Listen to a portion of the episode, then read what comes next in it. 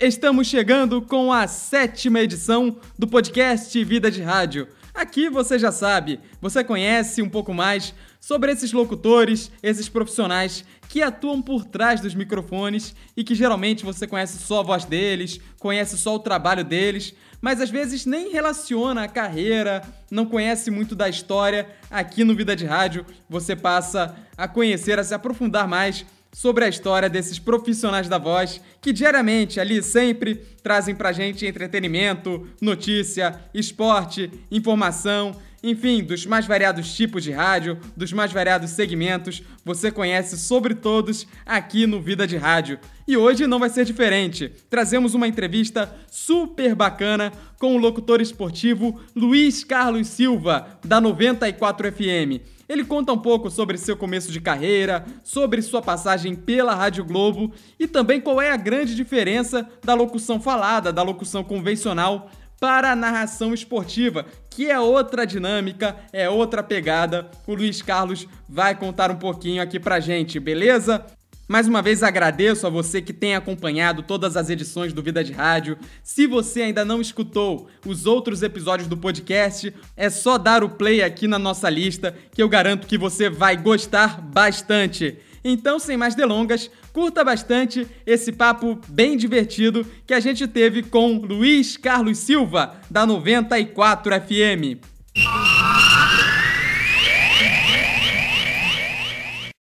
E o nosso sétimo convidado do podcast Vida de Rádio é o narrador esportivo Luiz Carlos Silva. Fala aí, Luiz Carlos, tudo bem? Grande Vitor, tudo bem? Maravilha, à sua disposição. Pode perguntar que eu respondo. Que beleza, é um prazer muito grande recebê-lo aqui no nosso trabalho, Luiz Carlos. Então vamos começar é, eu queria saber primeiro como você entrou no universo do rádio. É algo que você sempre quis fazer? É algo que surgiu de repente na sua vida? Como é que começou essa relação? Olha, Vitor, eu ainda bastante novo. É, meu pai era ferroviário, foi da Central do Brasil. E no interior de Minas, cidade de Ponte Nova, que tem grandes nomes né, do rádio, acho até que isso pode ter ajudado bastante também. É, eu ouvia muito rádio, né? Eu, eu engraxei sapato, eu trabalhei em farmácia carregando é, caixa de remédio na cabeça, enfim, eu procurava fazer o meu dinheiro. Não havia tanta necessidade não, mas eu gostava de produzir o meu dinheirinho. E comprei um rádio, né? Um rádio de pilha muito bom que tinha a famosa onda curta, né? Então eu ouvia rádios do interior de Minas, São Paulo, Rio de Janeiro, rádios de fora do Brasil e comecei a me interessar muito por rádio. É, é, fiz já aos 18 anos o serviço militar e tive o prazer de ter também fazendo comigo o Fernando Musso, e depois foi locutor da Rádio Cidade, MPB, FM, enfim, é um cara muito conhecido. E ele já trabalhava na rádio em Ponte Nova, a Rádio Sociedade de Ponte Nova. E um certo dia eu resolvi ir à rádio, criei coragem, fui lá e pedi uma chance para fazer um teste, mas não foi com o Mansur, não. Falei direto com o gerente da rádio. Ele olhou para mim e tal, papapá, falou, volta daqui uma semana. Eu voltei uma semana depois, fiz um teste lá de voz, foi legal. E ele falou, olha, vou colocar você no horário Alvorada da Cabocla, aquela música sertaneja, música caipira, a verdadeira música caipira, né? Essa porcaria que hoje toca por aí não. E daí eu comecei a carreira no rádio e o Mansur também já trabalhando no rádio. Eu entrei no rádio assim, dessa forma, Vitor. Bem bacana, Luiz Carlos. E me diz uma coisa, por que a locução esportiva? Quando você começou a ver que, que o esporte era ali a sua praia, era o que você queria fazer? Eu via, em rádio, eu acompanhava muito os campeonatos né, de Minas, São Paulo e Rio de Janeiro, basicamente. O Fernando Mansur, na rádio, isso já na rádio de Ponte Nova, já trabalhando no horário da manhã, o Mansur me procurou e, e falou, olha, estou montando uma equipe de esportes, eu queria convidar você para ser o repórter de campo. É, é, nós vamos cobrir o campeonato regional com times aqui das cidades próximas da Ponte Nova. Eu disse logo de cara para ele, não quero, não tenho interesse, não quero isso. Ele, não, pensa bem, vamos tal, tanto insistir que ele me convenceu. Eu passei a fazer reportagem de campo. Ele, o Mansur era o narrador e eu fazia reportagem de campo. E, e pouco tempo depois o Mansur fez um teste na Rádio Nacional, é, mais de 600 candidatos, ele foi aprovado em primeiro lugar. E ele veio, veio para o Rio de Janeiro, depois foi para JB, eu continuei lá, eu repórter de campo. É, um belo dia, eu estava participando de um jogo, um clássico da cidade, e o narrador, que era Gilson Gabriel, um cara inteligentíssimo, trabalhar na antiga TV Tupi, depois ele voltou para Minas, um cara extraordinário também, ele era o narrador. E ele estava realmente torcendo para um determinado time da cidade. E a torcida adversária começou a criar muita confusão com ele, dizendo que subiria na cabine, que estaria ali. Quer dizer, um bafafá tremendo. Ele pensou, quando deu o jogo, ele falou, eu vou, volto, vou chamar a polícia. Ele não voltou até hoje. E o, o operador da virou-se e falou assim, pega o microfone e transmite o jogo, não tem outro, tem que ser você. Aí eu falei, bom, vamos lá. Eu peguei o microfone e comecei a transmitir o jogo, fiz o segundo tempo todo, parece que foi razoável, e a partir daí eu narrando os jogos na Rádio Ponte. Porque eu, eu, passei então a ser o, o, verdadeiro narrador. E aí eu comecei a pegar gosto pela coisa, eu comecei a gostar muito de transmitir jogos né, de futebol. É, enfim, eu comecei a narrar exatamente dessa forma. Depois o, eu vim para o Rio em 77, Rádio Federal, na Rua da Conceição em Niterói, que é a do grupo Block, né, da Manchete, mas era Rádio Federal ainda o nome, depois virou Rádio Eu fiquei porque com um ano, mais ou menos, menos de um ano, o José Silvério, que era coordenador da equipe da Rádio Nacional, me fez um convite, eu fiz um Rádio Nacional, e fui contratado pela Nacional. Aí sim que eu passei a trabalhar numa emissora de posse, de nome, né, conhecida no Brasil todo, até fora do Brasil, aí que eu dei uma alavancada boa nessa história de locutor esportivo. Talvez entre os locutores que estão aí, né, que a gente conhece, foi o início de carreira mais curioso de todos eles, não é, Luiz Carlos? É, com certeza. Foi realmente bastante curioso, né? Porque quando o Mansur fez o primeiro imediatamente eu não quis, né? Mas quis o destino que eu aceitasse depois e fui pegando gosto, né? Vendo aquela movimentação toda, chegar no estádio. E era muito engraçado, né? Porque nós, nós fazíamos uma pré-hora rádio do interior com poucos recursos.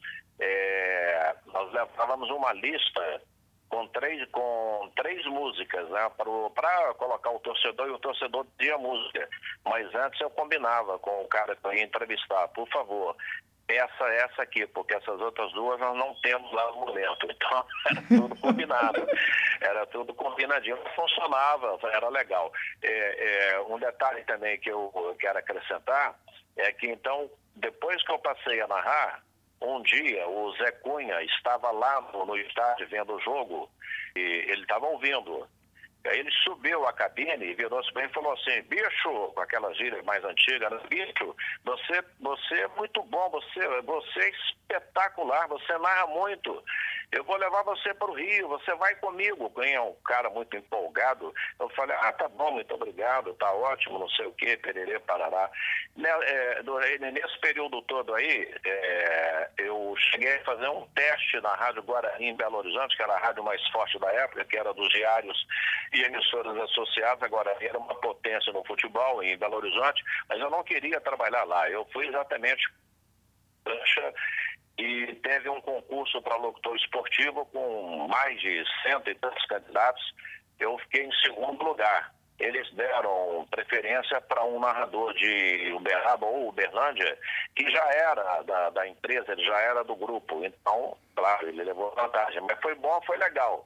E muito legal mesmo porque o meu caminho já estava já marcado, que era o rádio do Rio de Janeiro. Mas a Cunha também foi fundamental pela maneira como ele me incentivou né, para poder seguir na carreira. A Isaac ainda diz, você, você vai ver que esse mundo é um mundo extraordinário, um mundo espetacular, feito é ótimo.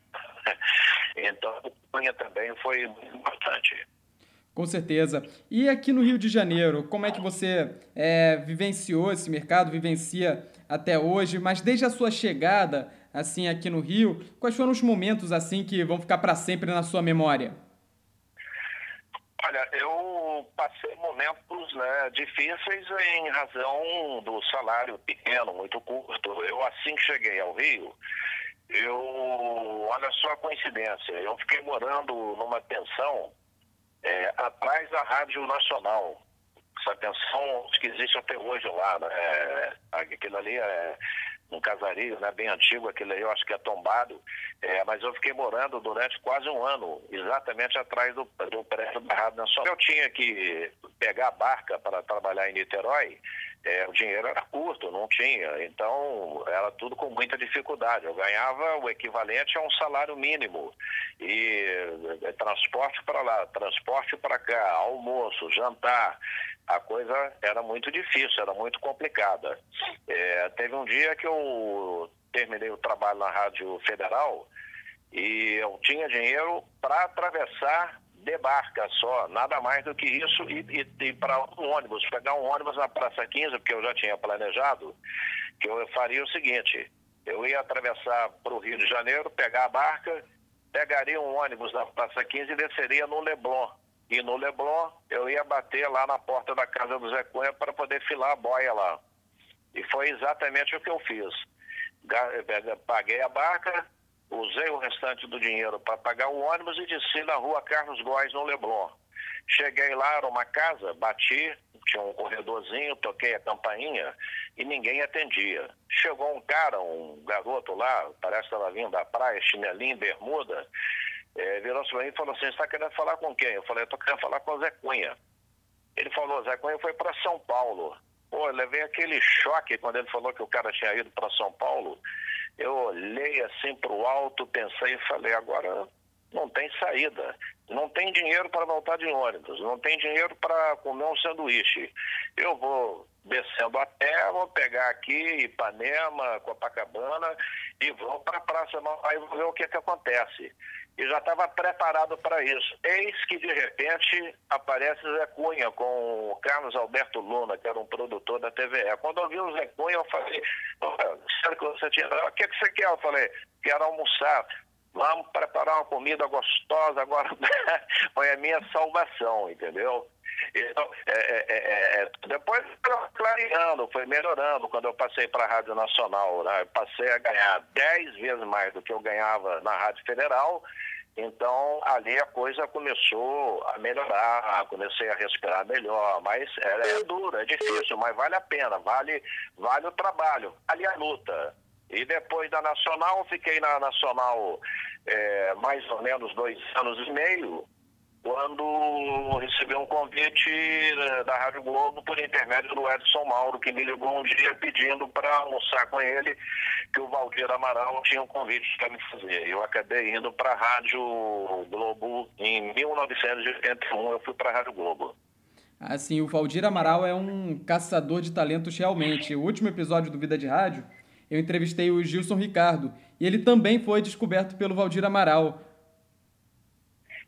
É, Gilson de Petrópolis, né? O Valdir tinha casa em Petrópolis, mas é o, Gilson é um talento do rádio, né? É um cara que música fácil. É, o Gilson é uma figuraça. É, inclusive, eu tenho um ótimo relacionamento com ele. É, andei participando lá, ele sempre me convidou para ir ao programa dele na Tupi, né? Aquele debate de meio-dia. E mascarar, você não vem, você não aceita. Não, Gilson, eu vou, eu vou, eu vou. E acabei indo lá algumas vezes, é, sempre que ele pede. Agora está um pouco mais difícil pelo trabalho que a gente está tocando lá na Rádio 94 FM. Mas Gilson também foi o Edson Mauro, o Valdir, que foi quem o Valdir que mandou buscar lá em Alagoas, o Gilson Ricardo, o próprio Edson Mauro, foi contratação feita pelo Valdir Amaral. Valdir era um chefe espetacular, um chefe extraordinário, né? Aldir era uma figuraça. Eu me lembro quando ele chegou para mim e falou assim, ele falava assim, Luiz Carlos, você vai fazer a sua primeira transmissão internacional Fórmula 1. Eu falei, poxa, é, você vai para a Holanda. Aí eu me preparei para fazer Fórmula 1. O rádio era muito forte, né? Eu fazia Fórmula 1, a Eldorado, que era do Sistema Globo de Rádio, a Excelso de São Paulo, tudo no mesmo grupo e fazendo no local, né? acompanhando a Fórmula 1 toda, todo, todo o, o trajeto da Fórmula 1, toda a programação. E aí quando eu voltei, uma semana depois o Valdir falou assim, ó, muito bom, muito bom trabalho. Ó, se tiver com dólar aí, eu troco. Eu... Valdir era uma figura. Valdir Amaral. Com certeza, grande nome, é histórico, né? Não tem como falar de rádio sem falar de Valdir Amaral. Agora me conta essa sua passagem pela Fórmula 1. Eu também tenho outro trabalho que é o Vida na Pista, que é o nosso outro podcast aqui do canal do Dávila. Então, fazendo aqui um, um Vida de Rádio com um parênteses para Vida na Pista, como é que foi essa sua passagem pelo, pelo circo da Fórmula 1, convivência com os pilotos? Como é que era isso? Olha, é, é era um negócio. Né, o, a Fórmula 1 é quem tem oportunidade, não teve ainda, deve ir, porque vale a pena. É, a gente tinha uma credencial né, que ela permitia você circular pelos boxes e acompanhar, olhar o trabalho das equipes, era um negócio muito é, é, é emocionante, é um espetáculo. Aquilo é um mundo, é um outro mundo, né, um outro mundo enfim, vale muito a pena. O primeiro grande prêmio que eu fiz, eu, eu me recordo, eu não, não, esqueço, porque foi o grande prêmio de 82 na Holanda, no circuito de Zandvoort. É, e, neste, e, neste, e neste grande prêmio, o Ayrton Senna disputou a última prova dele na Fórmula 3. E o nosso comentarista era o Henrique Cardão, comentarista português, e eu não, não tenho como esquecer isso. Ele virou-se para mim e falou assim: garoto, vais ver o futuro maior piloto da história do automobilismo no Brasil, Ayrton Senna. E eu fiquei acompanhando as quatro últimas voltas, né? E na última volta, quando o Senna levou a bandeirada, que ele ergueu o braço, cara, eu fiquei arrepiado. Eu, eu fiquei emocionado porque eu cheguei a chorar vendo Ayrton Senna. E ah, isso antes de começar o grande prêmio principal no qual o Emerson Fittipaldi estava participando. Né? Nesse grande prêmio, eu não sei se foi neste ou, ou no outro da Inglaterra, em Brands Hatch, que o, terminou o grande prêmio e eu estava conversando com algumas pessoas da TV Globo e estava o Galvão, Galvão Bueno. O Galvão virou-se para mim e falou: Você está indo para onde? Eu falei: Eu vou voltar para o centro de Londres. Não, não, não, você não vai não. É, um aniversário. Eu não me lembro se era aniversário do Galvão ou do, do Emerson Fittipaldi. Que figura maravilhosa, que cara espetacular o Emerson Fittipaldi. Olha, foi uma tarde assim, noite linda, maravilhosa, de muito aprendizado, entendeu? Então, guardei muito isso, isso foi muito marcante para mim da Fórmula 1. E eu tenho áudio da, de três corridas, inclusive aqui, arquivados, né? Tem um do esse da, da tem um da França de, de João Prenoir, porque na época era o Grande Prêmio da Suíça que estava sendo disputado na França. Houve um grande prêmio na Suíça que houve um acidente é, onde morreram acho que quatro ou cinco pessoas né, e os suíços proibiram a Fórmula 1 lá. É então eles, trans, eles transferiram para a França e foi disputado em Dijon Prenoir. Então, é, é muito legal, né? Outro mundo. É você sair do, do, futebol, que é isso que a gente sabe, é um esporte completamente diferente. Fórmula 1 era um esporte milionário, até hoje é, né? Essa que é a verdade, né? E de João Prenoir 82, que, se não me falha a memória, foi a única vitória do Kik Rosberg, que foi o campeão daquela temporada, vencendo uma única corrida, se eu não me engano, não foi? É, isso aí, essas datas assim, eu juro para você que isso eu não guardo não, entendeu? Agora, eu aproveitava e comprava e ganhava, porque você tinha muito brinde, né? Caneta, é, enfim, chaveiro, você passava nos boxes assim, os caras te davam sacolas e mais sacolas, saía abarrotado com é, um, um, outro mundo, como a gente está dizendo, né? Corre muito dinheiro, patrocínios né? fantásticos, né? bilhardários, milionários, corre muita grana. É um esporte realmente espetacular. É uma festa, né? É uma verdadeira festa a Fórmula 1, essa que é a verdade. Sim, vai além da corrida, é todo, todo o glamour do ambiente da Fórmula 1, os pilotos, é, grid girls patrocinadores. Exatamente. Na época, ainda era um grande investidor da Fórmula 1 e corria muito dinheiro. Se naquela época já corria muito dinheiro, imagina hoje em dia, né? Pô, imagina hoje, né? Hoje talvez até muito mais, né? É uma pena que a gente hoje não tenha aí um piloto aí de ponta, mas é assim mesmo, isso é cíclico, né? Daqui a pouco estoura aí um piloto aí, tem um garoto aí que é filho do presidente do Atlético Mineiro, é, dizem que é um, um, bom piloto, mas tem que dar tempo, tem que esperar, está muito cedo ainda para dizer se o cara é fera realmente. Com certeza. E nessa jornada na Fórmula 1 foi até que ano? Eu fiz acho que cinco ou seis grandes prêmios, né? Porque depois passaram a dividir, Rádio Eldorado fazia um, São Paulo fazia outro, e com o tempo foi diminuindo um pouco, né? As coisas começaram a ficar mais difíceis. É, o rádio passou a diminuir o seu investimento, e aí realmente houve uma queda aí considerável nessas transmissões internacionais. Né? Que a Rádio Globo, o Valdir Amaral dizia, campeã de transmissões internacionais.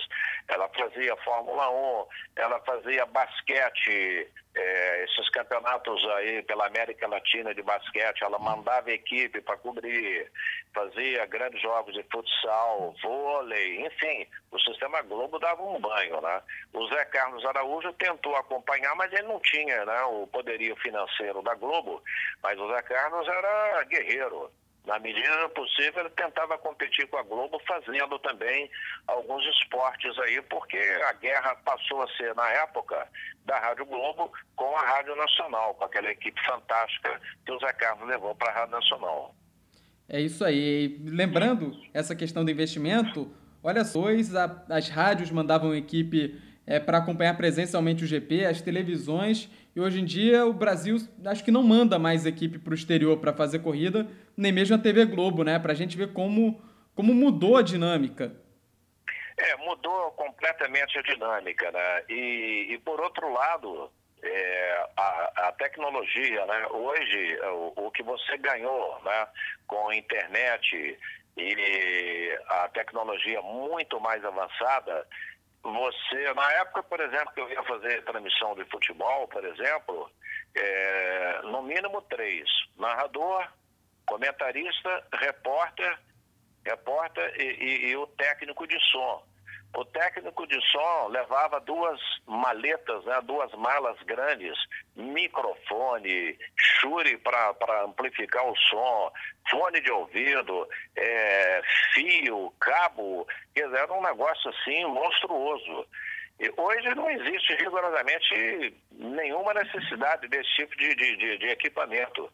Você hoje você chega numa cabine, você instala um aparelhinho pequenininho, é uma linha digital, né, fibra ótica, o repórter no campo é microfone sem fio e pronto, acabou. Você faz transmissão de qualquer lugar do mundo, né? Você pega um celular hoje, ah, vou fazer uma transmissão do Japão para o Rio de Janeiro. Você vai lá, se tiver que pagar direitos aí, você paga os direitos para transmissão, mas com um celular você consegue fazer uma transmissão de qualquer esporte sem necessidade de grandes equipamentos. Então houve uma mudança muito grande. Então isso aí também ajudou um pouco, ajudou e atrapalhou. Né? Diminuiu, é, porque hoje, por exemplo, você raramente você vê uma transmissão é, para o Rio de Janeiro com uma equipe fora, né, fazendo de Porto Alegre, Belo Horizonte, só o narrador principal que geralmente vai para o local. E a Fórmula 1 também passou a ser assim, a imagem eu só e o narrador e comentarista, e o, geralmente, às vezes, o repórter, aí sim fica o repórter no local, como a TV Globo faz. O repórter da Fórmula 1 está lá no local da corrida e o narrador e o comentarista fazem é, daqui do Rio de Janeiro ou de São Paulo, geralmente é dessa forma. Agora, saindo da Fórmula 1 e voltando aqui para o futebol, quais foram as suas transmissões lá na, na Globo, principalmente, que mais marcaram assim a sua carreira? Olha, eu tenho várias transmissões, né? Mas eu vou falar duas, basicamente duas, que foi a minha estreia, quando eu fui da Nacional para lá. Eu estreiei num jogo Botafogo e Santos, na Vila Belmiro. Quer dizer, transmitir o jogo do Santos já é algo fantástico, né? Que Botafogo e Santos já fizeram os maiores clássicos da história do futebol pelos nomes que os dois times tiveram. Então foi marcante a minha estreia, porque foi um jogo na Vila Belmiro, a famosa Vila do Rei Pelé, e um jogo contra o Botafogo, Botafogo e Santos. Outro jogo também que marcou bastante, que acabou sobrando para mim, que foi em Juiz de Fora, um jogo do Flamengo contra o Fluminense, um Fla-Flu em Juiz de Fora, e neste jogo eu tive a oportunidade de narrar pela Rádio Globo o último gol do Zico vestindo a camisa do Flamengo. É, e foi tão marcante que o Zico, já há algum tempo, pediu autorização para que ele pudesse usar este gol no, no, no, na página dele. E eu assinei, autorizei falei sem problema nenhum. Então são dois jogos que foram muito marcantes, entendeu? A estreia na, na Rádio Globo e esse jogo aí do, do Zico também foi muito legal. E, e atualmente você está num desafio, de certa forma, novo, né? Começou o ano passado, que é a 94 FM, coordenar essa equipe esportiva da 94 FM. Como é que está sendo desempenhar esse trabalho lá na rádio? É, o, a nossa função hoje no rádio, né? É, a 94 eu tive já uma outra passagem lá, é, porque como era uma rádio do governo, então muda governo, geralmente muda tudo, né? A filosofia da rádio passa a ser outra. Eu cheguei a fazer um trabalho lá, quem me convidou, quem me convidou foi o Jorge Guilherme. Jorge Guilherme foi praticamente o homem que foi quem idealizou a Rádio CBN, o formato da Rádio CBN. Foi todo preparado por ele e depois ele saiu de lá e ele acabou caindo lá na Rádio 94, né? Ele trabalhou durante muito tempo também no, na, na TV Globo, Jornal Nacional, então o cara é extremamente experiente. Ele me convidou, fiz lá um trabalho. Essa atual equipe agora, né, neste governo, Está é, tá lá o Rafael França, que é filho, é neto do Luiz de França, que foi comunicador da Rádio Globo, e a diretora presente, que é a Cristiane, a né, Cristiane Almeida, que é apaixonada por rádio. Eles estiveram lá na nossa empresa de marketing. Eu tenho uma empresa de marketing esportivo, é, sou sócio né, da empresa, não é só minha. E eles foram lá implorar, pelo amor de Deus, pelo amor, eu não estava querendo muito não, mas me dobraram. E a rádio tem uma estrutura muito boa, só tem muita gente lá que conhece bastante de rádio.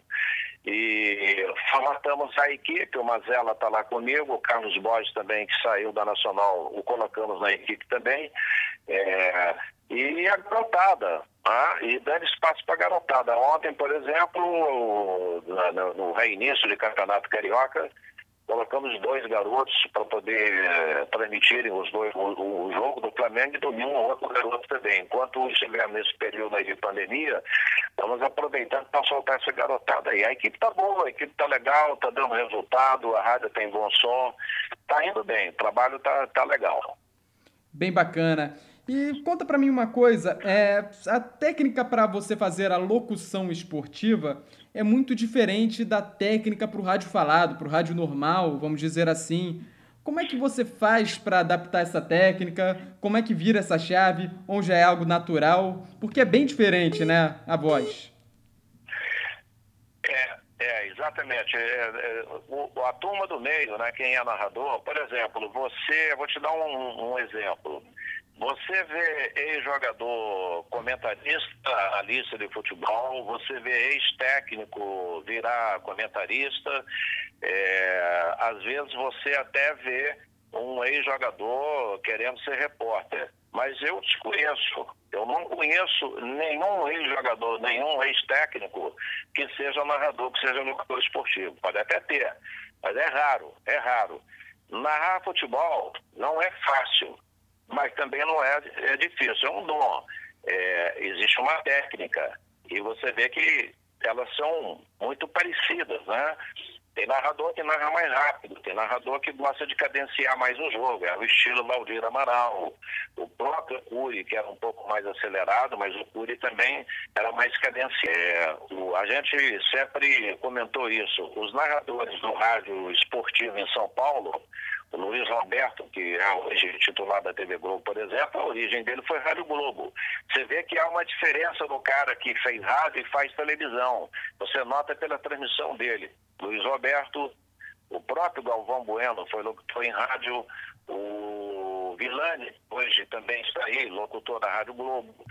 E, e, então tem técnicas diferentes. Né? O, jogo também é, é, tem uma influência muito grande. Você vai transmitir um jogo considerado médio, razoável, é, você tem tudo transformar aquilo ali num grande jogo. Agora, você pega para transmitir um Fla-Flu, por exemplo, você já começa a viver aquele jogo dois dias antes, você já ah, e é? então depende muito do espetáculo, depende muito do jogo.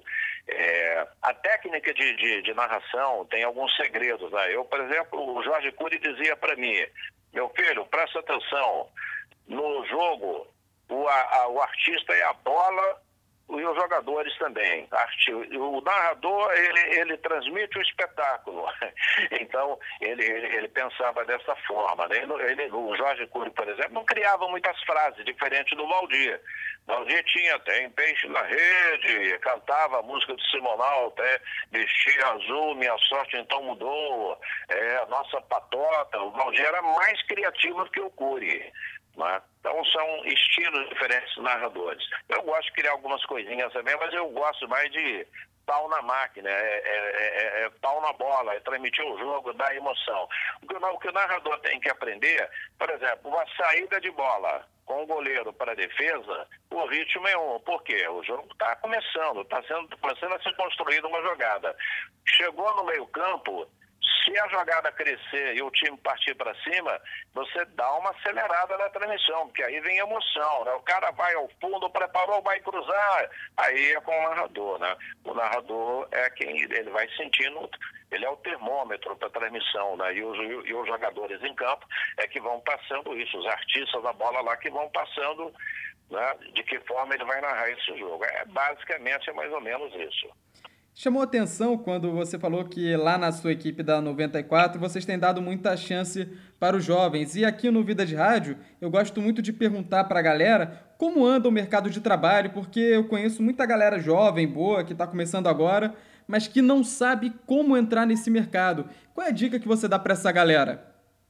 É, a dica que eu dou é, primeiro você tem que ter coragem, acreditar, é, aparecer, ligar, pedir para falar com quem decide, e porque se ficar na retaguarda sempre, né, hoje pega o currículo, liga, fala, ah, eu vou mandar um currículo para ir. Então tem que apostar, tem que acreditar, não pode ter receio, não pode ficar camuflado não, tem que botar a cara tapa, né? o ideal é ser mala mesmo, o cara ser mala chega, liga para a rádio, poxa, eu queria fazer uma visita aí, eu gostaria, eu gosto muito e tal. Faz isso com a Tupi, com a Globo, CBN, com a Rádio 94. Chegar lá, começa a ver o pessoal, olhar. É, é, é, e a gente tem que, tem que renovar, né? Tem que renovar o rádio. Hoje, hoje, o rádio não é mais o que era. Eu digo financeiramente. Né? O país atravessa uma crise, já atravessava uma crise braba, tremenda. Né? Vem pandemia, essa pandemia, essa coisa louca aí. Né? Então, vai ser muito mais difícil. Mas mesmo assim, tem que, tem que acreditar, tem que apostar. Então, essa meninada aí, quem estiver ouvindo, ah, eu gostaria de fazer um teste, liga, faz contato, procura. É, tem que marcar presença, tem que mostrar a cara, entendeu, Vitor? Com certeza, Luiz Carlos. A gente está se aproximando do final do episódio número 7 do Vida de Rádio. Mais uma vez agradeço muito ao Luiz Carlos que você abriu espaço do, na sua agenda para trocar essa ideia aqui conosco sobre rádio. Também quero agradecer muito ao Ciro Neves, lá da 94, também da Tupi, que ajudou essa entrevista a acontecer, um grande amigo, Ciro Neves. E para encerrar, Luiz Carlos, como é que faz para a gente ouvir você lá na 94? Bom, você falou aí, né, no Ciro Neves. Ciro Neves é outro que é um belíssimo narrador, né? Sim, sim. Conhece tudo de rádio, é homem de rádio ele é homem de rádio. Eu, eu gosto muito de falar isso, porque o, que está acontecendo hoje com o sistema Globo de rádio, lamentavelmente, isso aí foi o Luiz Mendes. É, houve uma reunião na Rádio Globo e anunciaram todas as mudanças que aconteceriam. E quem anunciou foi um cara muito inteligente, mas que foi do jornal para lá, do Jornal Globo para lá, não sabia nada de rádio. Então, quando ele anunciou as mudanças, mudanças absurdas, o Mendes, Luiz Mendes, grande botafoguense, levantou o dedo e disse: Eu posso falar? O cara falou: Claro, Mendes. Ele falou assim: Vamos aproveitar e marcar já o dia do enterro e o dia da missa de sétimo dia, porque vocês estão acabando de enterrar a Rádio Globo, estão matando a Rádio Globo. E não deu outra, não deu outra, entendeu? É, então, é basicamente isso aí. Então, tem que ser de rádio, né? O ideal é que seja de rádio. Quem é de jornal, de jornal. Não que o cara de jornal não possa falar em rádio, não é isso. Mas você não pode colocar para dirigir um carro de Fórmula 1, o cara está acostumado a dirigir uma carroça, não vai dar certo, né? Convenhamos, não vai dar certo, viu, Vitor? É verdade. Mas... Você, tinha feito, você tinha feito a outra pergunta, eu não me lembro. Não, é, eu ia te pedir para falar como, como faz para escutar você lá na, na 94. Ah, sim, é. É, 94 FM, é, sintonia da 94,1 FM, né? É, tá lá no dial, ela fica CBN mais para baixo, depois vai subindo ali, tem Tupi, falando de rádio que está em futebol, Tupi, Globo, e também pela internet, né? As redes aí que estão aí retransmitindo o nosso som. Então, é fácil. E se alguém quiser ir lá visitar e tal, pode ligar para lá, fala lá com com a, o pessoal lá que atende no dia a dia lá para poder fazer uma visita lá na rádio, serão todos serão recebidos com muito prazer. Eu não fico na rádio, tá? Eu não fico lá, eu vou lá raramente. Eu geralmente quando tem jogo que eu quero transmitir, eu vou para o Maracanã, ou São Januário, ou o Engenhão do Botafogo. É basicamente isso. Mas tem, temos lá o, a nossa equipe toda pronta ela para receber e mostrar como é a rádio. Então, não é difícil. E aí, o que achou da nossa conversa com o Luiz Carlos Silva? Manda seu feedback, manda sua opinião. O canal do Dávila está presente nas redes sociais, é tudo arroba canal do Dávila. Eu peço desculpas pela qualidade do áudio estar longe do ideal. As entrevistas nesse período de isolamento social estão sendo feitas por telefone e a gente segue trabalhando para cada vez mais poder entregar a melhor qualidade, o melhor conteúdo para você, beleza? Vida de Rádio volta na próxima quinta-feira com uma edição totalmente inédita. E lembrando que segunda-feira tem o nosso outro podcast do canal do Dávila, que é o Vida na Pista, falando sobre automobilismo em geral e trazendo também uma pegada bem histórica, que eu garanto que se você gosta de corrida de carro, vai adorar ouvir. Um forte abraço para você e até a próxima.